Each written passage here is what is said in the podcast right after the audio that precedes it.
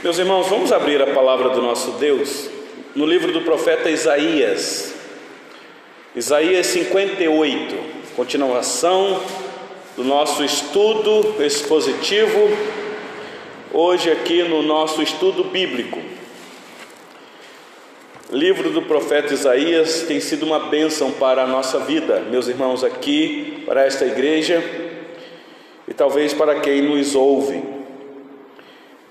Profeta Isaías, amando de Deus, é levantado para alertar o povo, um povo rebelde, um povo que o Senhor Deus escolheu para si, mas um povo que se desviou do caminho.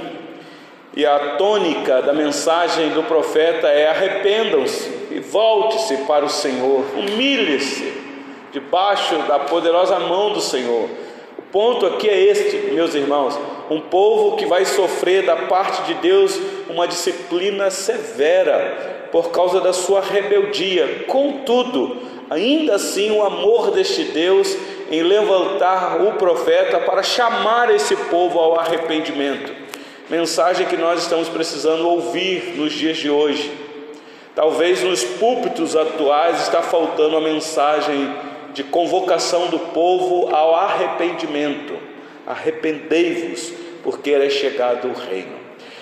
Então eu vou ler com vocês aqui todo o capítulo 58, são apenas 14 versículos, mas eu já digo para vocês que talvez não será possível fazer uma exposição detalhada de todos os versículos hoje.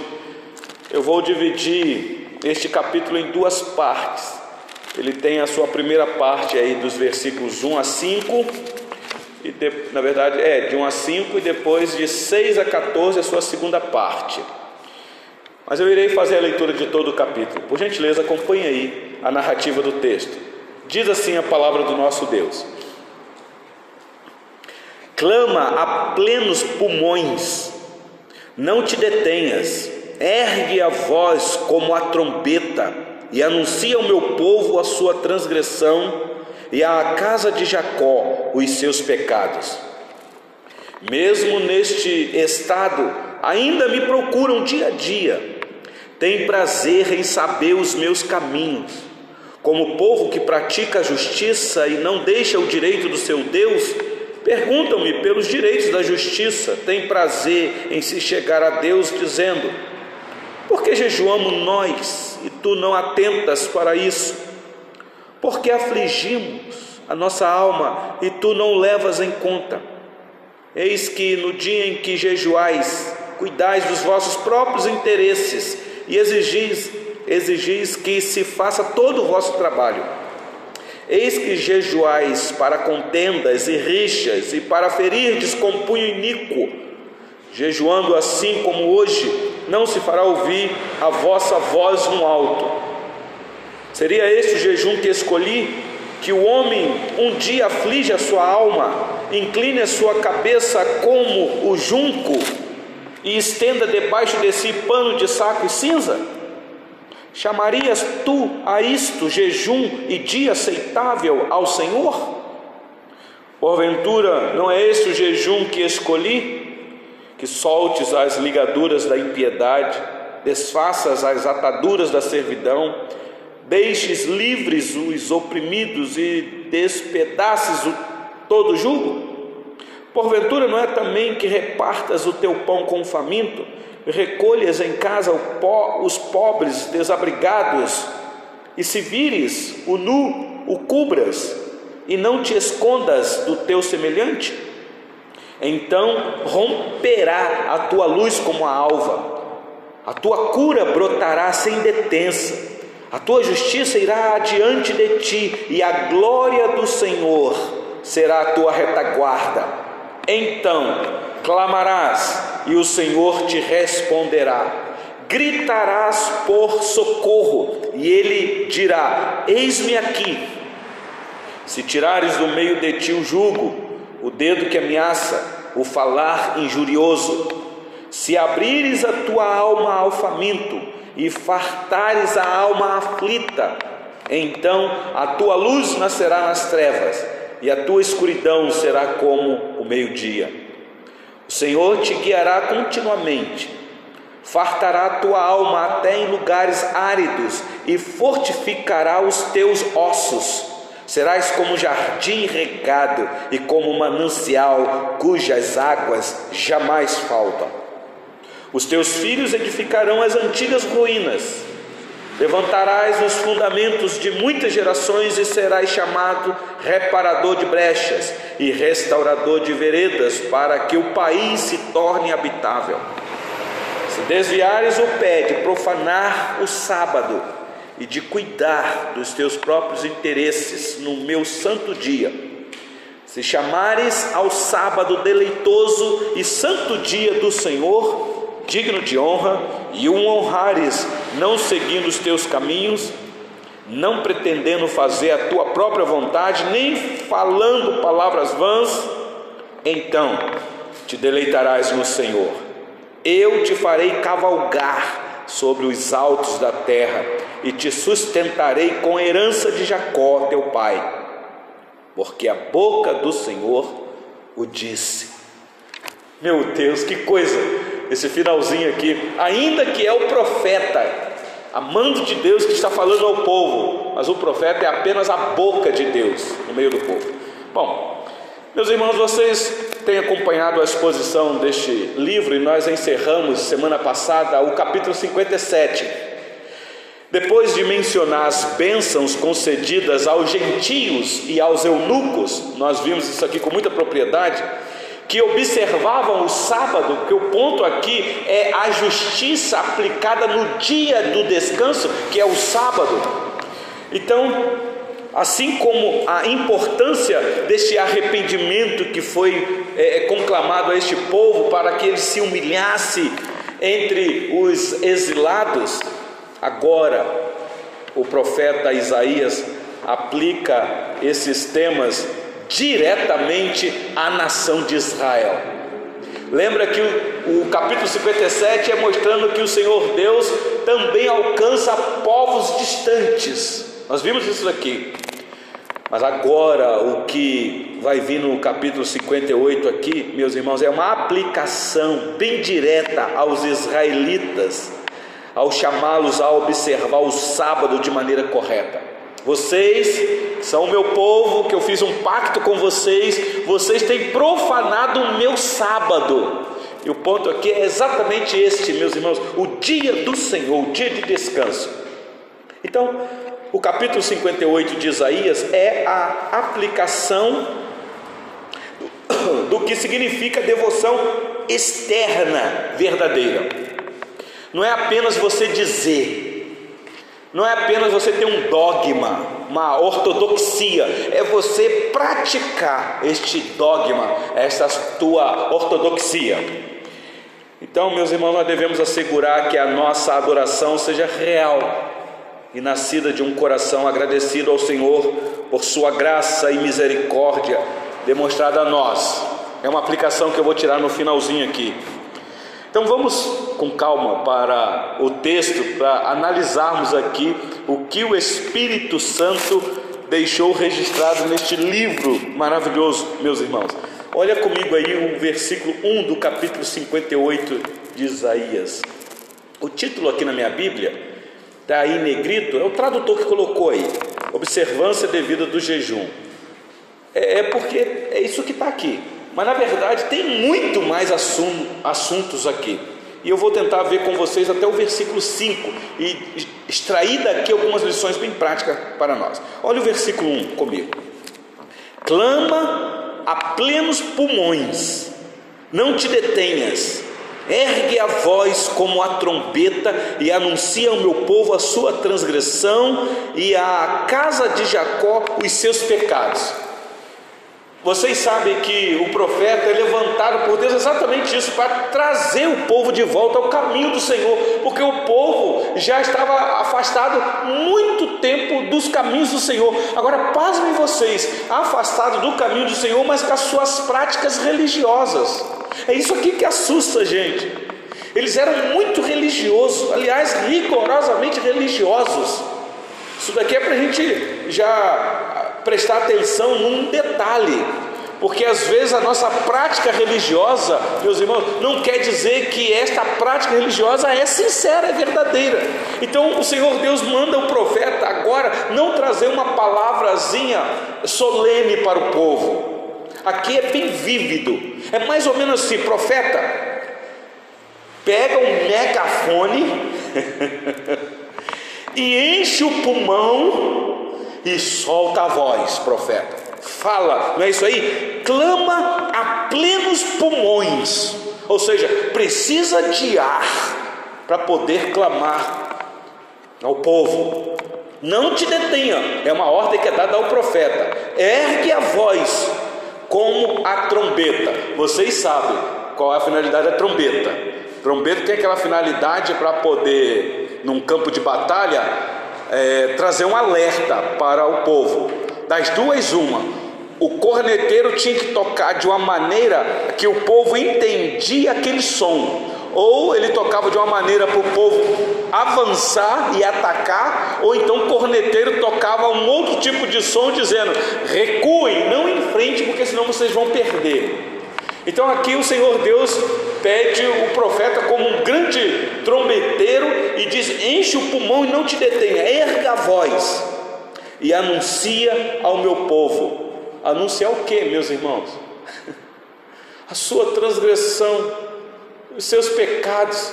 Meus irmãos, vocês já pararam para pensar? Essa mensagem tem sumido dos púlpitos hoje, porque nós somos muito politicamente corretos. Puxa vida, pastor.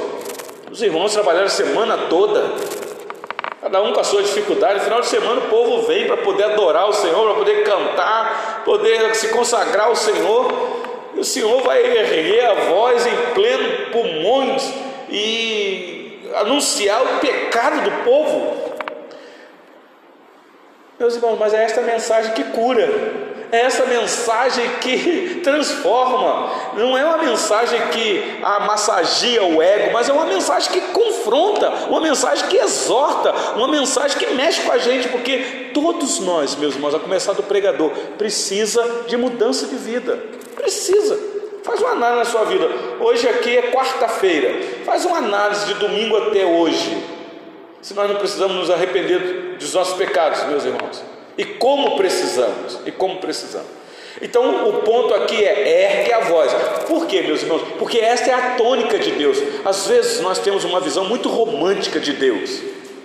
Por isso é que tem muitos pregadores que têm dificuldade com o Antigo Testamento, porque o Antigo Testamento é esse Deus que se apresenta como fogo abrasador como aquele que quando fala, a voz dele é como trovão. Vocês devem lembrar lá de quando o Senhor Deus chamou Moisés no Monte Sinai, e o relato ali é aterrador. Relâmpago, trovões, o monte fumegava, estremecia, e o povo lá embaixo estremecendo de medo, e aquela voz estrondosa falando. Sim, meu querido irmão, aí. Eu estava olhando aqui essa primeira parte, aí eu só queria tirar uma dúvida se ele estava ressaltando, né? Porque ele primeiro se refere ao meu povo e depois à casa de Jacó. É, tem alguma importância isso? Porque até então era Israel, né? Por que, que ele usou também Jacó? Tá. oh, é, para você pegar a tônica aqui, Isaías é o profeta levantado por Deus para profetizar as duas tribos do sul a tribo do norte, Israel, já tinha sido levado pelos assírios. Então, essa palavra não é para eles. Essa palavra aqui é somente para Judá e Benjamim. As duas tribos que faltam, que vai ser levado também. Nabucodonosor vai invadir lá e vai levar eles. Por isso a casa de Jacó aqui, nesse, nesse porque a nação está dividida, mas para Deus a nação é uma só. Isso aqui foi muito triste na história. Ayrton, você deve lembrar que quando o Senhor Deus chamou Davi, ainda um jovem, e Samuel ungiu Davi lá na casa do pai dele. Uh, Saul estava no trono, e nós sabemos o drama que foi. Quando Saul morre, Davi então vai assumir o trono, mas ele teve muita dificuldade, porque quando Saul morre, as doze tribos estavam unidas. Mas quando Saul morre, Davi vai para assumir o trono, há briga entre os irmãos. E a única tribo que fica do lado de Davi é a tribo de Judá, que era a tribo do pai dele, dele mesmo. E houve uma, uma guerra muito triste entre os irmãos, porque um general do exército de Saul queria que o filho de Saul assumisse o trono, porque dizia que Davi era um usurpador do trono. Talvez dizendo, não, a dinastia tem que se seguir aqui, então pela ordem é o filho de Saul que tem que assumir o trono. Mas Deus já havia mandado ungir Davi para assumir o trono. E houve guerra por muito tempo, e ali foi a primeira vez que o reino deu uma dividida. Muito triste, muito triste. E é interessante que Davi, submisso ao Senhor, lutando, uma tribo apenas lutando contra onze tribos, Deus deu vitória para Davi. E Davi agora subjuga as onze tribos e traz as onze tribos para debaixo do seu domínio. Agora as doze tribos estão unidas no reinado de Davi. É interessante que é nesse período que Davi vai escrever o Salmo 133. Vai dizer assim: Ó, oh, como é bom e agradável os irmãos viverem unidos. Os irmãos ali são os judeus, estão unidos. E aí você vai lembrar que nos 40 anos de reinado de Davi, as tribos estavam unidas. Havia briga, mas estavam unidas lá. Davi morre, quem é que assume o trono? Salomão, seu filho, exatamente, reinou também 40 anos, e debaixo do reinado de Salomão, as doze tribos ainda estavam unidas. Mas aí morre Salomão, e Roboão, um do seu filho, vai assumir o trono, e aí vai dar uma briga entre Roboão e Jeroboão. Vai ser nesse período que o, o reino vai se dividir novamente. Agora, dez tribos do norte com Jeroboão é as duas tribos do sul com Robão. E agora a briga entre eles ali, e aí o Senhor Deus agora vai disciplinar esse povo, trazendo povo pagão para poder subjugar eh, o povo dele. Então por isso é que aqui o profeta amante de Deus fala para a nação a, da casa de Jacó. Está falando exatamente porque para Deus é um povo só, mas aqui é as duas tribos do sul, tá bom, Ayrton? Versículo 2, vamos lá, meus irmãos. Então, clama, profeta, não te detenhas, erga a voz como a trombeta e anuncia ao meu povo a sua transgressão. Então, meus irmãos, de vez em quando, aqui nesta igreja, quando você vê um pregador que às vezes ergue a voz e prega, às vezes fala assim: que sermão duro desse pastor. Lembra que muitas vezes o sermão duro é amando de Deus para massagear não ego, mas um coração pedregulho, para quebrar mesmo. É como a, a, palavra do Senhor, como um martelo que vai batendo e vai batendo até esmiuçar, até esmiuçar. Então é isso que o Senhor Deus está falando com o profeta. Clama, profeta, não, não poupa a voz, não, erga, não te detenhas. Sim, querido Diego. Jesus ele é muito duro também né, com os fariseus estavam seguindo apenas por causa dos, da multiplicação de pães, né, em João 6. E é exatamente isso, porque depois dessas palavras duras, ele, alguns abandonam, né, a multidão abandona, ele vira para os discípulos e pergunta: Vocês não querem também não? Para onde iremos nós se só tu tens as palavras de vida eterna? É dura, mas é palavra de vida. É o que se resume de Agostinho, né? Senhor, é duro te seguir, mas é impossível te deixar. Te deixar, exatamente. Agostinho, servo do Senhor, servo humilde, servo humilde. Versículo 2, meus irmãos, olha aqui a situação, vai, vai piorando cada vez mais. Diz assim: mesmo neste estado, que estado, meus irmãos? estado de pecado, transgressores, ainda me procuram dia a dia, têm prazer em saber os meus caminhos, como povo que pratica a justiça e não deixa o direito do seu Deus, perguntam-me pelos direitos da justiça, têm prazer em chegar a Deus. Isso aqui assusta a gente, porque esse povo que o Senhor Deus manda o profeta é, anunciar o pecado desse povo é um povo que se aproxima de Deus com mãos su sujas. A hipocrisia aqui dos israelitas está sendo exposta. Esse povo é religioso. Esse povo tem uma capa de religião, mas o coração é podre diante de Deus. E só Deus conhece o coração, meus irmãos.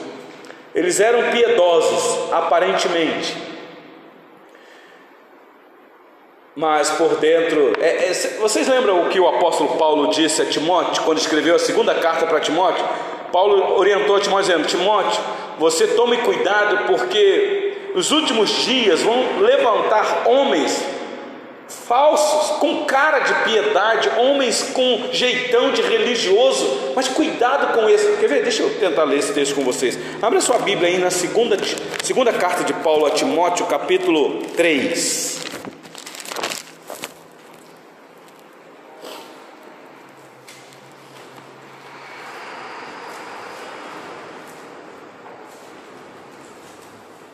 Segunda carta de Paulo a Timóteo, capítulo 3, versículo 1 diz assim: Sabe, porém, isto: nos últimos dias sobrevirão tempos difíceis, pois os homens serão egoístas, avarentos, jactanciosos, arrogantes, blasfemadores, desobedientes aos pais, ingratos, irreverentes desafeiçoados, implacáveis, caluniadores, sem domínio de si, cruéis, inimigos do bem, traidores, atrevidos, enfatuados, mais amigos dos prazeres que amigos de Deus, tendo forma de piedade, tá prestando atenção aí? É, é, aquela cara de religioso, gente né, que quer aparentar que é piedoso, negando-lhe entretanto o poder, foge também destes. Meus irmãos, Paulo está escrevendo isso para Timóteo, alertando a Timóteo o que haveria de acontecer dentro da igreja. Isso aqui não é o retrato do mundo, porque o mundo nós sabemos que é. Agora o que assusta a gente é a igreja, é o povo de Deus, com essa farsa, com essa hipocrisia. Então Deus está levantando o profeta Isaías e dizendo: Vocês são tudo cara de pau. Volta lá para Isaías 58, agora versículo 3. Olha aí, meu irmão Diego, esta narrativa. O povo então se aproxima do Senhor dizendo: Por que jejuamos nós e tu não atentas para isso? Por que afligimos-nos a nossa alma e tu não os leva em conta? O povo então está questionando o Senhor, Senhor, não é o Senhor que determinou na lei que nós deveríamos nos afligir? Está lá em Levítico capítulo 16. Está certo. Mas a lei é para revelar o que está no coração do homem. Vocês estão rasgando as vestes de vocês, mas vocês não estão rasgando o coração de vocês. E a cara de pau é: nós estamos jejuando. Senhor, o jejum é um ato de consagração íntima com o Senhor. Nós estamos jejuando e me parece que o Senhor não está não, não tá fazendo nada. Por que, que o Senhor não age? Olha a resposta aí. Eis que no dia em que jejuais, cuidais dos vossos próprios interesses e exigis que se faça todo o vosso trabalho. Preste atenção aqui, meus irmãos, porque o ponto aqui é a quebra do quarto mandamento, o sábado do Senhor, dia de descanso. Esse povo é um povo cara de pau. O, o povo estava talvez jejuando até no dia de sábado, mas jejuando não para a glória de Deus, não para satisfazer, para ter prazer no Senhor, mas para os seus próprios interesses. Conhece gente assim que quando vai jejuar e jejua pelos seus próprios interesses? É claro, meus irmãos, que a gente vai jejuar pelos nossos próprios interesses. Mas a gente não pode esquecer de quem é o nosso Deus. Então me parece que aqui o ponto é o que é jejum? Será que jejum tem a ver com a gente? É para o nosso benefício? Eu creio que prioritariamente não. Jejum é você ter fome, como diz John Piper, por Deus, das coisas de Deus. É você se alimentar de Deus, é você não ter fome do alimento da terra. E aí você então se envolve tanto nas coisas de Deus que você nem lembra da comida da terra, porque você está alimentando-se do pão do céu. Você deve saber como é que é isso daqui. Você que ama o Senhor e quando quer se dedicar ao Senhor, você tem um domingo, por exemplo, você consagra ao Senhor, você fala assim: hoje eu vou consagrar-se ao Senhor, eu vou reunir a minha família, eu vou dedicar mais tempo ao Senhor, e de repente, quando você vê, o dia vai embora e você não viu nem a hora do cafezinho, e de repente você não viu nem a hora do almoço, da janta, sei lá, e de repente aquilo vai te tomando, porque você tem fome e sede por aquilo ali. Ah, John Piper tem um livro, acho que é Fome por Deus, que ele trata exatamente esta questão aqui de Isaías capítulo 58. E numa parte do livro ele narra um episódio muito interessante. Ele narra mais ou menos assim. Ele falou assim: Eu vou tentar trazer uma figura para vocês do que é fome por Deus. Ele, ele diz assim no livro: Imagina o soldado que está lá né, na batalha tantos meses e ele está noivo. E não vê essa noiva muito tempo, muito tempo, e está com saudade da noiva. Esta noiva então manda uma carta para ele, porque ela vai narrar naquela carta todo o sentimento dela por ele ali, e aquela carta é como se fosse a própria noiva ali presente. Então, no dia de descanso, ele pega aquela carta pela manhã, cinco, dez páginas, e ele senta e começa a se deliciar, palavra por palavra, frase por frase, com calma, e vai lendo, e vai se enchendo daquilo ali, matando a saudade, e vai se enchendo. De repente passou a hora do café, ele nem viu, ainda está na segunda página, e aí ele continua lendo, vai vendo aquilo ali, está na quinta página, passou a hora do almoço, ele nem viu. E ele não quer largar aquilo ali porque ele está tão empolgado com aquilo ali que ele quer continuar se alimentando daquilo ali. De repente chegou a tarde, ele nem viu. Quando ele percebeu, já estava caindo a noite. E ele não sentiu fome de qualquer coisa dessa terra, porque naquele momento ele estava se alimentando daquele alimento que era prioritário para ele. Meus irmãos, de vez em quando a gente tem que ter uma experiência dessa ter prazer na lei do Senhor e meditar nessa lei dia e noite. Tem que tomar no nosso coração, a gente tem que sentir alegria. Não é ser hipócrita, só no domingo, quando chega no culto aí, e aqui de vez em quando eu vejo, eu sei que hoje tem facilidade de celular, às vezes quando tem, tem umas bíblias aí no banco aí, que aqui quando chega vai pegar a Bíblia. Eu sei, meu irmão, mas no celular tem a facilidade de você lá ler um texto, mas se alimenta, porque jejum eu vou explicar para vocês daqui a pouco o que é jejum, segundo Deus. Então, vocês viram aí? O versículo 3. Vocês estão procurando o interesse de vocês, estão achando que vocês são alguma coisa. Vocês devem lembrar daquela oração farisaica do, do fariseu, e que estava ele e o publicano, os dois subiram para a hora de oração. O fariseu então começou a orar de si para si, dizendo como ele era grande, né? Como eu sou santo, como eu sou santo três vezes. Eu não peco, eu não adultero, eu não roubo. Eu sou uma pessoa espetacular. Eu sou quase um anjo na terra. Eu não sou como esse daí, publicano, miserável pecador. Qual foi a oração do publicano, meus irmãos? Assim, oh Deus, é verdade que ele está falando. Miserável pecador que sou, ser propício a mim, Senhor porque eu peco, porque eu peco. Esse é o reconhecimento, meus irmãos. É ouvir a voz do Espírito quando nos chama ao arrependimento e se humilhar e quebrantar diante do Senhor. Então eles não estavam preocupados com os direitos dos outros e com a justiça demonstrada a essas pessoas. Vocês devem lembrar que lá no início, Isaías capítulo 1, olha rapidinho aí. Isaías 1.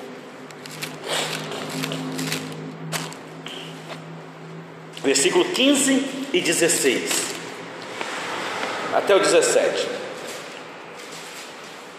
Aqui, quando nós iniciamos este livro, meus irmãos, o livro já começa chamando o povo ao arrependimento, anunciando o pecado do povo, falando que esse povo está, o povo está é, todo cheio de ferida, da cabeça aos pés. É terrível isso aqui, cheio de chagas inflamadas. Mas olha o versículo de número 15 do capítulo 1. Pelo que quando estendeis as mãos, escondo de vós os olhos.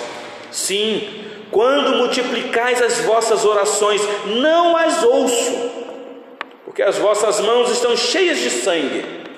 Lavai-vos, purificai-vos, tirai a maldade de vossos atos de diante dos meus olhos, cessai de fazer o mal.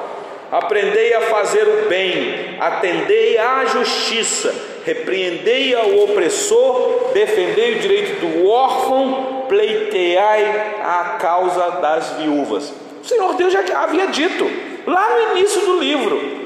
O que é que ele queria desse povo? Não queria apenas louvores de lábios impuros, queria atitude desse povo. Não é só teologia na cabeça, é teologia prática nas mãos, socorrendo o necessitado. É fé e obra andando juntos. Em vez de separar o dia de modo que todos pudessem se dedicar ao descanso, meus irmãos, e à adoração, o que é que esse povo estava fazendo? eles estavam explorando e surravam o empregado que não trabalhava. Por isso vem esta palavra desse jeito. Eu conheço a atitude de vocês, eu sei o que vocês andam fazendo. Não pensa que aqui na hora do louvor, da adoração, eu vou aceitar esse louvor de vocês, porque eu não vou. Aliás, eu não vou aceitar nem a oração de vocês. Vocês já pararam para pensar o que é isso, meus irmãos? Deus não aceitar a nossa oração? Então acabou. A quem nós vamos recorrer? Volta lá para Isaías 58 para a gente concluir. Versículo 4 e versículo 5. Eu estava pensando que hoje talvez era mais sutil, né? Essa questão da oração do fariseu, que ele falava muito de si, mas porque hoje as pessoas fazem aquelas orações assim, toda uma construção que a, a gente vem e fala, não, isso daí é, é santíssimo, né? Sim. Mas com essa última parte que o senhor falou, dá para perceber que até então lá também era a mesma coisa. Mesma né? coisa, mesma coisa, mesmo. Um povo rebelde, um povo rebelde que vem ao longo da história. E aí, não é diferente hoje nos nossos dias. Nós que temos o hábito de orar em público, não é problema nenhum orar em público, mas a gente tem que tomar cuidado porque há uma vaidade, há uma arrogância quando a gente ora em público, porque a gente quer orar para que as pessoas vejam que eu sei orar, eu uso palavras bonitas, eu, eu sei falar de uma maneira que o outro irmão, tadinho, ele não vai nem querer orar, porque ele fica com vergonha. Não estou dizendo que é proibido orar em público, mas aí tem que se quebrantar. A nossa oração tem que ser uma oração humilde quando orar em público. O cantar também, até a leitura, né? Até isso, exatamente, a adoração. Sim, Diego. Isso, né, da parábola do fariseu do publicano é autojustificação. Né? Isso É. nós vemos desde a, a criação do homem, desde o pecado, o homem quer se justificar, quer se tornar, colocar na posição melhor diante de outras pessoas. Sim, sim. Justiça Até própria. de Deus, a justiça própria, né? Aham. Porque o fariseu da, da parábola nada mais que ele faz é isso. É, se justificar diante de si Deus. para si. É. assim, A oração dele jamais chegava ao céu. Não, não chegava, não é? Já o fariseu, o publicano, Publicano. ele pedia pela justiça divina, É. ser É ser propício, é propiciação. É que se Deus não agir, ele sabia que não tinha um favor. Exatamente. Olha o versículo 4 e 5, meus irmãos, de Isaías 58, e eu fico somente até aqui, tá bom? Não vai dar tempo da gente concluir este capítulo hoje. Versículo 4: Eis que jejuais para contendas e rixas, e para ferirdes com punho iníquo. Jejuando assim como hoje, não se fará ouvir a vossa voz no alto. Seria esse o jejum que escolhi? Que o homem um dia aflige a sua alma, incline a sua cabeça como junco e estenda debaixo desse pano de saco e cinza? Chamarias tu a isso jejum e dia aceitável do Senhor? Prestaram atenção? Dia aceitável do Senhor. Então o povo estava profanando o dia do Senhor no dia do Senhor. Entenderam? Jejuando, afligindo. Seria esse o jejum que escolhi? Vocês esqueceram o que é que eu quero? O que é que eu exijo de vocês? Eu quero ver prática de vocês. Vocês estão jejuando para contenda e rixas, porque eu conheço o que passa na mente e no coração de vocês. Aliás, o reino está dividido aqui exatamente por conta disso, porque havia briga lá entre a, na nação, um em cima do outro, querendo disputa de poder e por aí vai. E o povo ainda jejuando, jejuando. Meus irmãos, faz uma análise como que está hoje. Eu estou falando de reino dividido dentro de uma nação que Deus manifestou o poder dele, nação de Israel. Mas ali estava o símbolo da igreja. Meus irmãos, como é que está a igreja hoje? Cadê a união do povo hoje? Hoje, meus irmãos, nós somos como tribos. a tribo presbiteriana do Brasil, a tribo Assembleia de Deus, a tribo Batista, a tribo não sei o que, e aí fica muitas vezes aquela briga. Não estou falando, meus irmãos, de aceitar a mensagem do falso profeta. Isso é uma outra coisa. Aliás, o Senhor Deus diz aí no versículo 5, olha aí comigo: seria esse o jejum que escolhi, que o homem um dia aflige a sua alma, incline a sua cabeça como o junco. O junco aqui, meus irmãos, pode ser aquela plantinha que era usada para fazer o cesto, por exemplo, Moisés, né, foi feito lá o cesto dele com junco, mas aqui me parece que o profeta Isaías quer falar do falso profeta, daquele que traz uma mensagem falsa da parte de Deus. Quer ver uma coisa? Olha aí Isaías 9, versículo 14.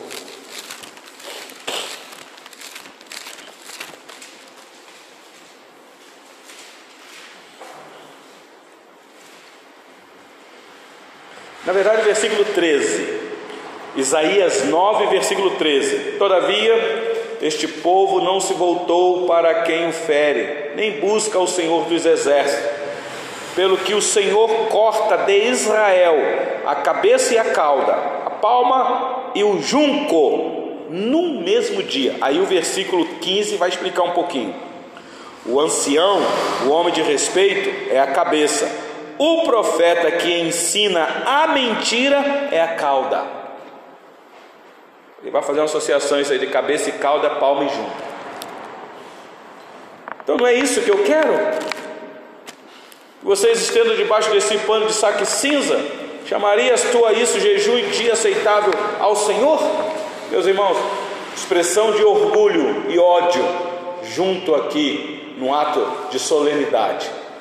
Porque jejum é consagração, mas na prática de jejum deles estava aqui a vaidade, o orgulho e o ódio. Deus não recebe favoravelmente a oração que não é pronunciada em espírito de amor. Meus irmãos, por isso aqui nas exposições dos salmos que nós temos feito aqui na igreja aos domingos pela manhã, nós temos visto os salmos imprecatórios de Davi.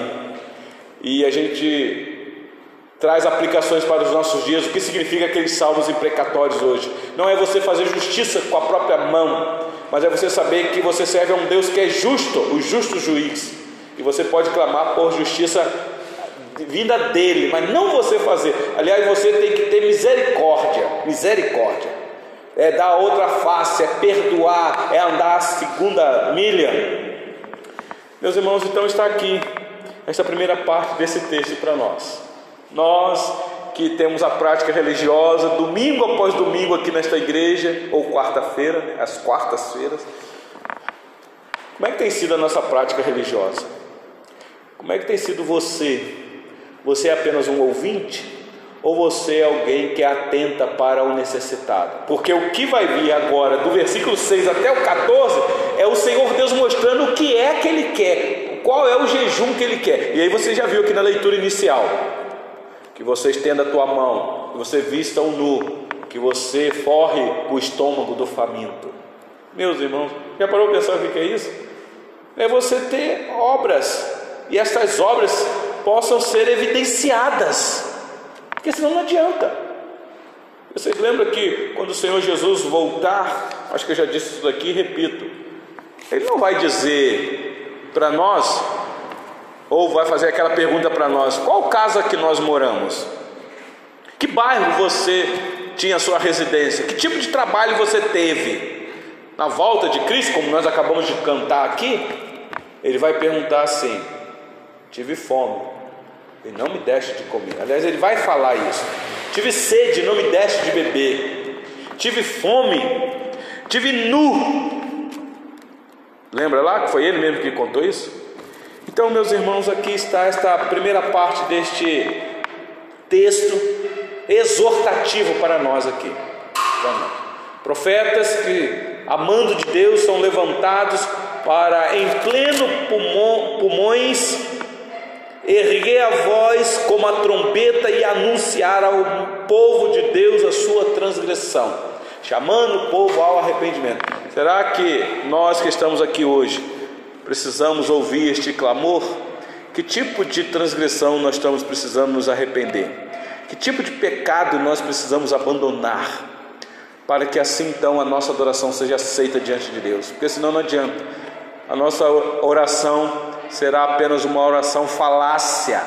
A nossa adoração será apenas de lábios e lábios impuros. Porque você lembra do profeta Isaías, capítulo 6? Tem um lábio impuro e habito no meio de um povo de impuros lábios. Mas nós temos um Deus misericordioso, compassivo, perdoador, que purifica as nossas iniquidades. Meus irmãos, que Deus nos abençoe. Que o Senhor Deus nos guarde deste mal chamado pecado e nos ajude a viver uma vida santa para Ele.